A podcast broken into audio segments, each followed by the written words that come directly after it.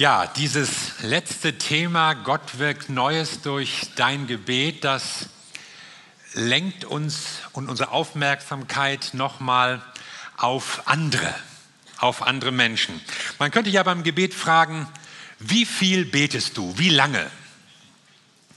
Und da gucken dann alle so ein bisschen weg und das ist immer ein bisschen peinlich und damit erwischt man eigentlich jeden.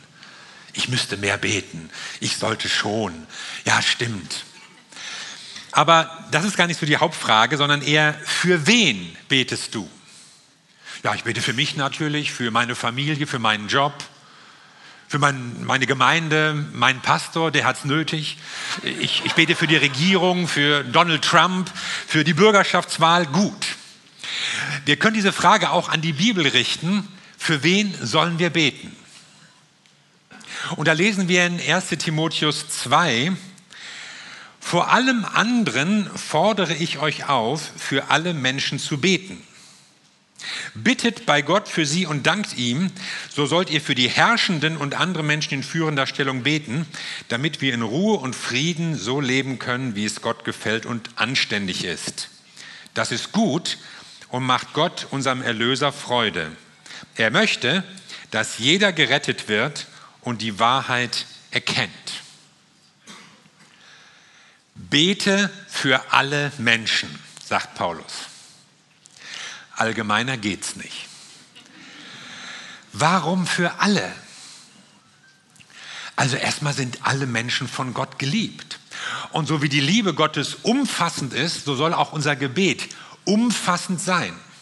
Und Paulus beschreibt das in verschiedenen Worten. Ihr sollt für sie bitten, ihr sollt für sie eintreten, ihr sollt für sie danken. Und ich habe mich natürlich gefragt, wie kann das aussehen? Herr, segne alle Menschen auf der Welt Amen. Und irgendwie spüre ich, das ist vielleicht nicht ganz die Lösung. Ich glaube nicht, dass man das so pauschal abfrühstücken sollte. Vielleicht sagt, Gott, ja, du sollst für alle beten, aber nicht für jeden, sondern der Sinn der Sache ist, du sollst segnend durch die Welt gehen. Und die Menschen, mit denen du zu tun hast, mit den Augen Gottes sehen und vielleicht innerlich Worte des Segens über sie aussprechen. Gott will, dass du nicht schimpfst über den Idioten im Straßenverkehr oder flugst über irgendjemanden, der dir doof kommt. Segnen, beten für alle Menschen. Sinn ist auch, dass du die Menschen, mit denen du zu tun hast, in dein Gebet mit einbeziehst. Vielleicht dein Nachbar oder die Verkäuferin oder den Schornsteinfeger oder wer auch immer.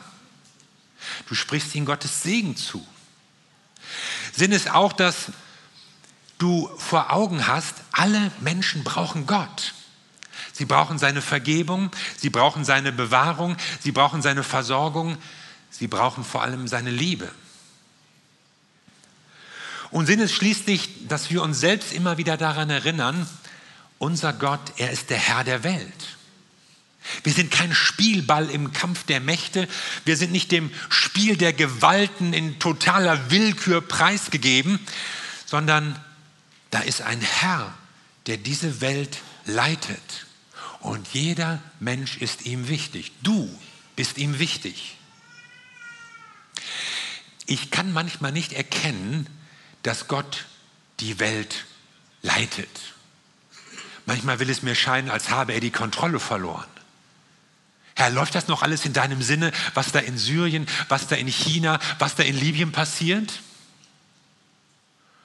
Und doch bekenne ich mit meinem Gebet, diese Welt ist nicht verloren. Es gibt einen Herrn, der die Menschen liebt und der seine Pläne mit uns verfolgt. Ich kann es nicht immer übersehen und ich stelle es mir auch anders vor. Und ich denke auch manchmal, oh Herr, wenn ich deine Möglichkeiten hätte, ich würde es anders machen. Aber es ist immer noch ein Gott, der diese Welt in seinen Händen hält.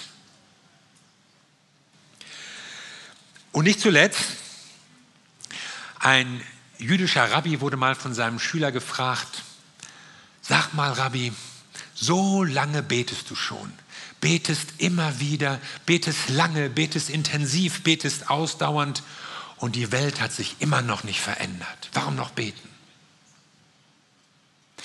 Und der Rabbi antwortet ihm, ich bete nicht, damit ich die Welt verändere, sondern ich bete, damit die Welt mich nicht verändert. Sinn ist es auch, dass diese Welt in ihrer Gottlosigkeit und Bosheit, ihrer Hartherzigkeit und Kaltschnäuzigkeit uns nicht verändert. Wir hängen uns nämlich im Gebet an Gott, unseren Herrn. Wir bekennen ihn als Herrscher, als den, der mit dieser Welt zu seinen Zielen kommt. Und so stärkst du im Gebet deine Beziehung zu Gott. Du kannst nicht alles in der Welt ändern, aber du verhinderst, dass sie dich ändert zum Negativen. Denn Gott hat etwas anderes vor. Er will, dass wir aus einer engen Verbindung mit ihm heraus Leuchttürme in dieser Welt sind, Lichter, die etwas verändern im Namen Gottes. Ich habe auch Folgendes beobachtet. Wenn du für einen Menschen betest, dann ändert sich deine Sicht auf ihn. Probier das mal aus mit Leuten, die dich nerven oder die du irgendwie doof findest. So Sowas gibt es ja auch. Und du fängst an, für sie zu beten. Und es verändert sich etwas in deinem Herzen. Du siehst sie mit den Augen Gottes. Du siehst sie als jemand, der von Gott geliebt ist, für die Gott besondere Pläne hat, wie für dich auch.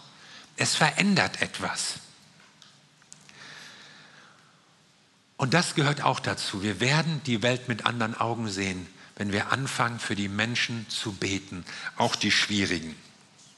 Ja, für wen sollen wir noch beten? Eigentlich haben wir ja schon für alle gebetet, aber eine Gruppe greift Paulus noch heraus, nämlich bete für die Regierung. Wir haben ja, als wir die Predigtserie ausgeheckt haben, gar nicht darauf gezielt, dass heute die Bürgerschaftswahl ist, aber das sollte wohl so sein. Also für die Regierung sollen wir beten.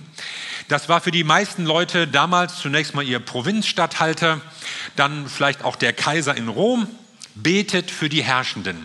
Die Römer kommen ja eigentlich im Neuen Testament, auch gerade bei Lukas, meist recht gut weg. Sie werden recht positiv beschrieben. Aber immer wieder zeigt sich, wie viel von ihrem Urteil abhängt. Auf Zypern treffen die Apostel einen Sergius Paulus. In Korinth müssen sie vor einem Gallio sprechen. In Caesarea muss Paulus sich dann später vor Felix und Festus rechtfertigen. Und immer wieder die entscheidende Frage, wie werden sie entscheiden? Was werden sie sagen? Was kommt dabei raus für uns, für die Gemeinde, für die Ausbreitung des Evangeliums? Werden sie uns stoppen oder kann der Auftrag weitergehen? Und dann gab es natürlich die Kaiser auch in Rom. Als Paulus mit seinem Dienst begann, herrschte da ein gewisser Claudius, ein etwas langweiliger, aber im Großen und Ganzen doch ganz ordentlicher Herrscher. Er hat mal alle Juden aus Rom vertrieben, weil es da Ärger um einen gewissen Christos gab und hat da wahrscheinlich irgendwelche Streitigkeiten mitbekommen. Dann inzwischen, als der erste Timotheus geschrieben wurde, so wohl im Jahre 66, war Nero Kaiser und der hatte eigentlich keinen schlechten Start, so am Anfang. Aber später wurde es dann ein bisschen schwieriger. Er hat dann seine Mutter umgebracht und die war auch nervig, muss man zugeben. Auch, auch politisch gefährlich, aber ich finde, man darf sie trotzdem nicht umbringen. Also man hätte sie auch verbannen können. Also das, das war irgendwie nicht in Ordnung. Ja, und jetzt so in seiner späteren, bisschen wahnsinnigen Phase, da interessierte er sich eigentlich überhaupt nicht mehr für Politik, sondern nur noch für Kunst.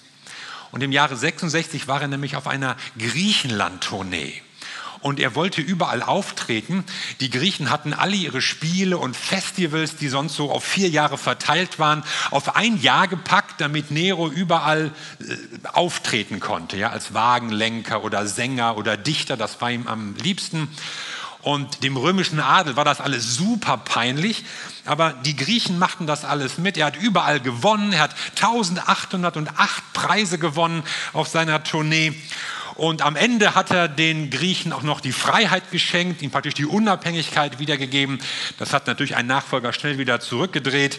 Aber das klingt ja erstmal ganz harmlos. Aber es war eben auch der Nero, der gerade in Rom die Stimmung gegen die Christen gedreht hat und sie nach dem Brand Roms dann als Sündenböcke, als Blitzableiter für die Wut des Pöbels genommen hat. Und das hat die Stimmung gegen die Christen negativ eingetrübt. Und im Übrigen warf man ihnen sowieso vor, sie seien Atheisten, weil sie nämlich den ganzen Götterkult nicht mitmachten, und Hasser des Menschengeschlechts, weil sie den Kaiserkult und die überhaupt ganzen kultischen Handlungen der Vergötzung des römischen Staates nicht mitgemacht haben. Das machte es für die Christen schwierig. Ob Paulus an Nero und seine erratische Regierungsführung in den letzten Jahren gedacht hatte, als er sagte, betet für die Herrschenden? Vielleicht hatte er auch die Christenverfolgung in Rom vor Augen, als er gesagt hat, betet, dass ihr ein ruhiges und friedliches Leben habt. Ob die Christen in Griechenland vielleicht die neue, wenn auch nur vorübergehende Freiheit als Gebetserhörung verstanden haben. Keine Steuern mehr, wir sind wieder frei. Paulus jedenfalls ist klar, von den Herrschenden hängt viel ab, ob wir das Evangelium ausbreiten können, ob die gute Nachricht verbreitet werden kann, ob die Mission Gottes weitergeht. Diese Leute, sie können es blockieren oder sie können es fördern. Es gibt eine bekannte Szene, da wurde Paulus angeklagt in Korinth. Man schleppte ihn vor den Statthalter Gallio, weil man mit seiner Lehre nicht einverstanden war.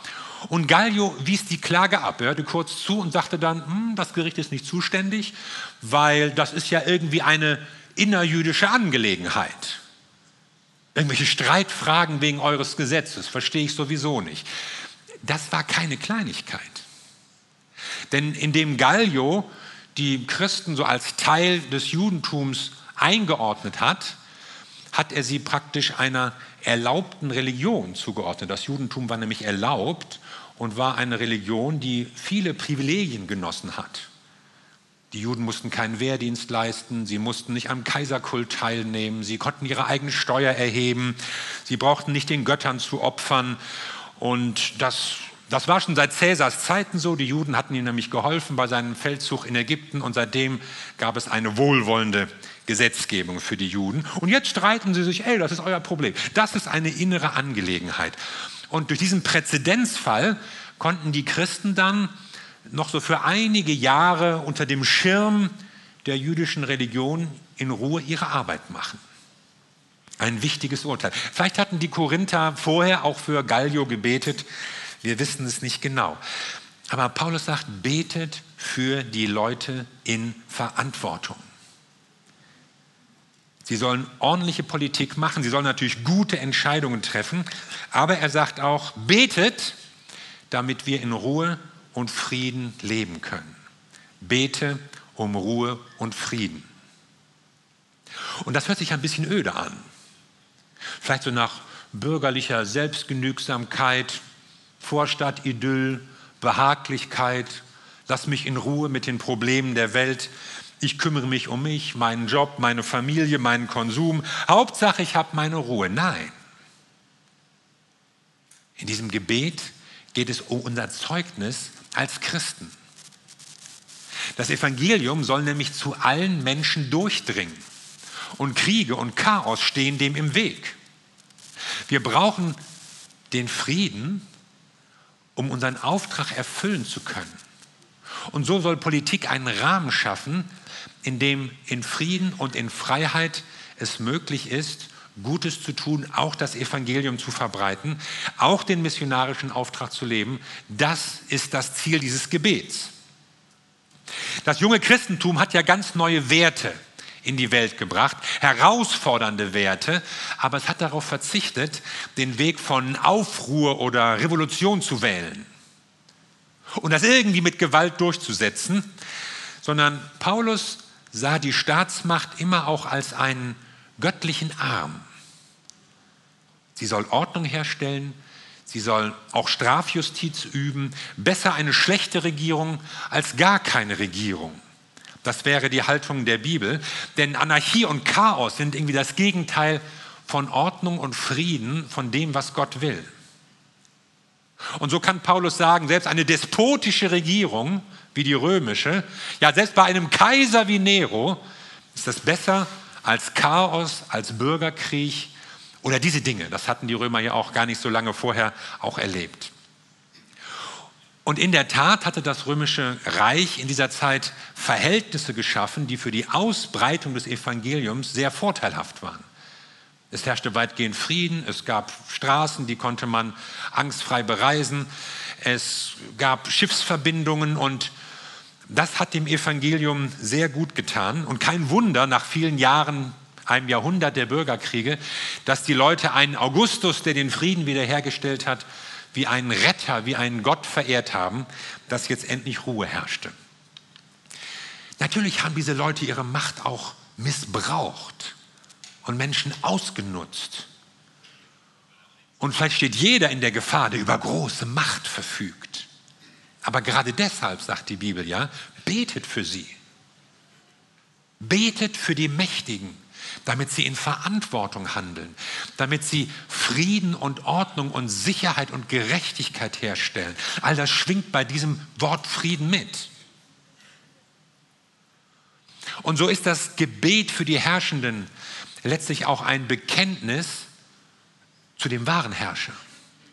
Nämlich in dem Wissen, dass nicht der Kaiser in Rom Herr der Welt ist, sondern dass es einen Herrn gibt, dem auch der Kaiser unterstellt ist. Die Christen haben sich nämlich nicht einfach angepasst. Wenn Paulus von der Obrigkeit sprach, sie ist von Gott eingesetzt, dann war das durchaus provokant. Wenn er nämlich sagt, du römischer Kaiser, bist nicht das Ende, sondern da ist ein Herr über dir, vor dem du auch einmal Verantwortung ablegen musst. Also wir sollen eben nicht so ein egoistisches, selbstbezogenes, zurückgezogenes Leben führen, wenn wir um Frieden und um Ruhe beten, sondern es geht darum, dass unser Auftrag erfüllt werden kann. Und das Ziel ist Rettung. Gott will, dass alle Menschen gerettet werden und zur Erkenntnis der Wahrheit kommen.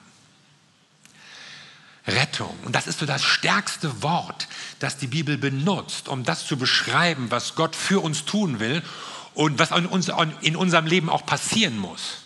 Rettung von der Macht des Bösen, von dem Bösen in der Welt, aber auch von dem Bösen, das es in uns gibt. Das Böse ist ja nicht nur beim Nachbarn, das gibt es auch bei mir. Und wer von Rettung spricht, der weiß um die Verlorenheit der Menschen und weiß, dass es einer stärkeren Kraft bedarf. Eine stärkere Kraft als das Böse. Und das ist die Kraft Gottes. Und von dieser Kraft bezeugt die Bibel immer wieder. Und sie spricht davon, Gott will, dass alle Menschen gerettet werden. Das geschieht nämlich nicht automatisch. Dazu muss jeder Mensch eine Entscheidung treffen. Und deshalb ist es so wichtig, dass er zur Erkenntnis kommt. Und hier haben wir eine, eine Parallelität zwischen Rettung und Erkenntnis der Wahrheit. Rettung ist nicht nur irgendwie ein Gefühl oder, oder irgendwie so eine Lebenssituation, die für mich einfacher ist, sondern es geht um Erkenntnis und um Wahrheit. Und die Bibel spricht viel von Wahrheit und sie zeigt uns, die Wahrheit ist eine Person, Jesus Christus. Es geht also nicht nur um Bibelwissen, um intellektuelles Durchdringen der biblischen Bücher, oder um rationales Verstehen komplizierter theologischer Zusammenhänge ist alles hilfreich.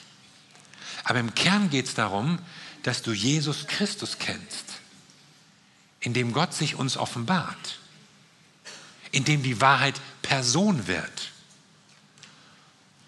Und zur Erkenntnis der Wahrheit gehört natürlich auch, den Willen Gottes zu verstehen und umzusetzen und konsequent Position zu beziehen für die Wahrheit und die Lüge abzulehnen. Und von der Liebe Gottes zu den Menschen zu lernen und ihnen zugewandt zu sein. Und deshalb ist es so wichtig, dass wir gerettet sind.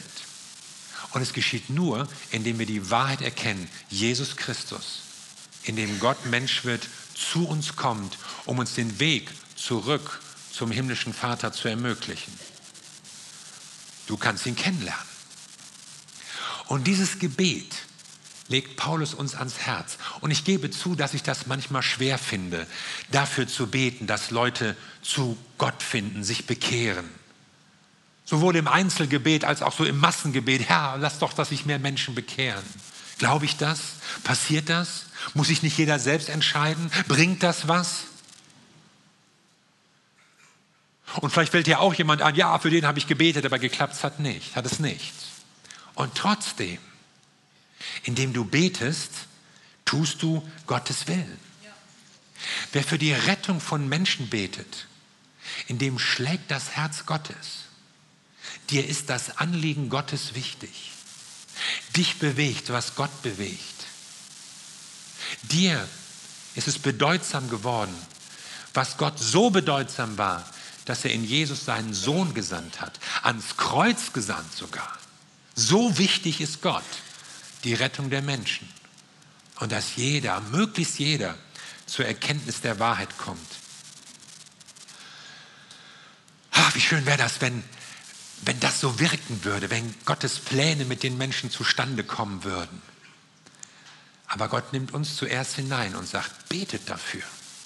Es muss euch ein Anliegen sein. Und dann kann Gott durch dein Gebet dein Umfeld verändern, Menschen verändern, vielleicht sogar die Regierung verändern. Ich meine, Nero war nach anderthalb Jahren abgesetzt, obwohl er noch nicht alt war. Und noch so ein letzter Gedanke. Paulus sagt am Anfang, vor allen Dingen ermahne ich euch. Also er legt da nochmal Nachdruck rein. Vor allen Dingen. Ja, es gibt viele Dinge, die wir machen müssen. Es gibt auch viele Dinge, die wichtig sind. Aber vor allen Dingen sollen wir beten. Vielleicht kann man das auch wörtlich verstehen, auf seinen Tagesablauf bezogen.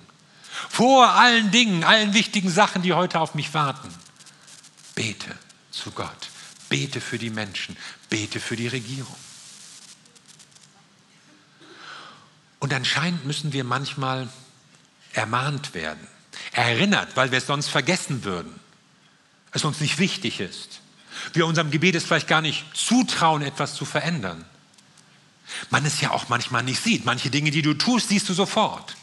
Aber wofür du betest, ja, vielleicht, weiß man nicht. Aber gerade deshalb sagt die Bibel, vor allen Dingen ermahne ich euch zu beten. Zu beten, dass Gottes Pläne für die Menschen Wirklichkeit werden. Haben wir in Deutschland ein ruhiges Leben? Meist schon. Die Leute in Hanau nicht.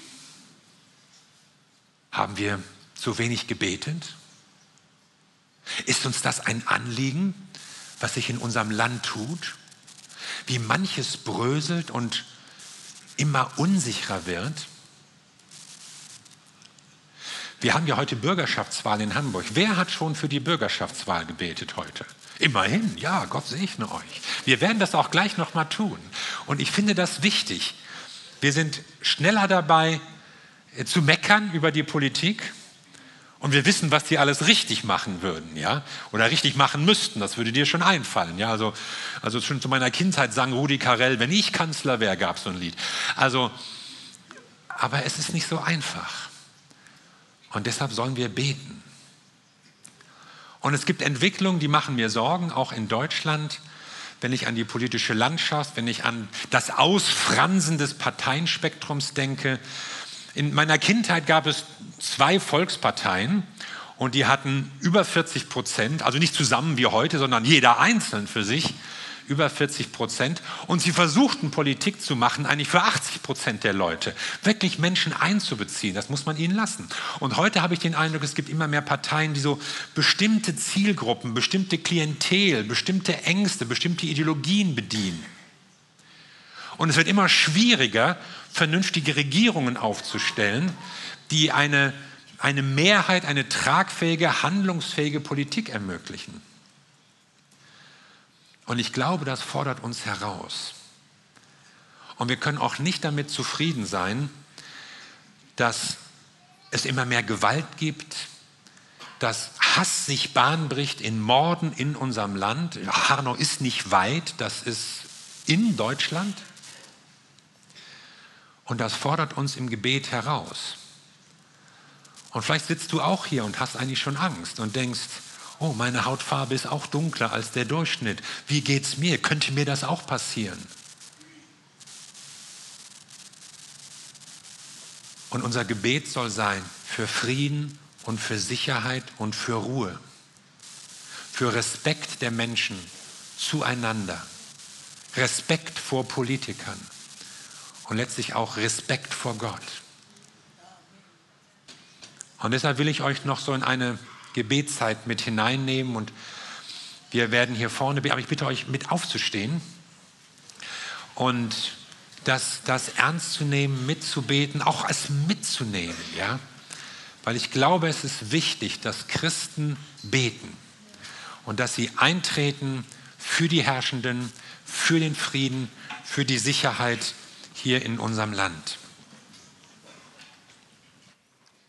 Ja, lass uns beten, Herr.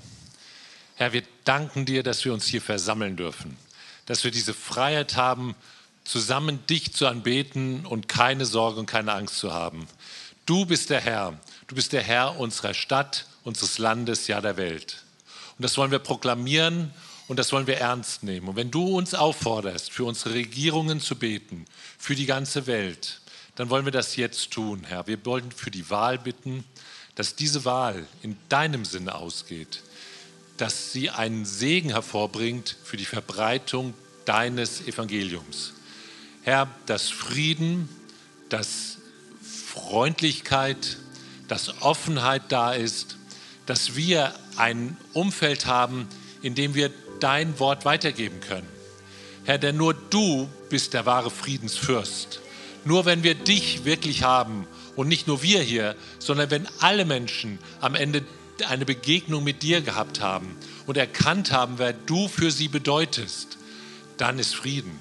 Dann entsteht was ganz Neues. Deswegen bitten wir für den Ausgang, für diese Wahl, auch was da rauskommt und wie die Parteien und die Vertreter dann miteinander reden und was sie aushandeln, dass Entscheidungen dabei sind, die dich verherrlichen, die den Weg frei machen für die Verbreitung von deinem Evangelium.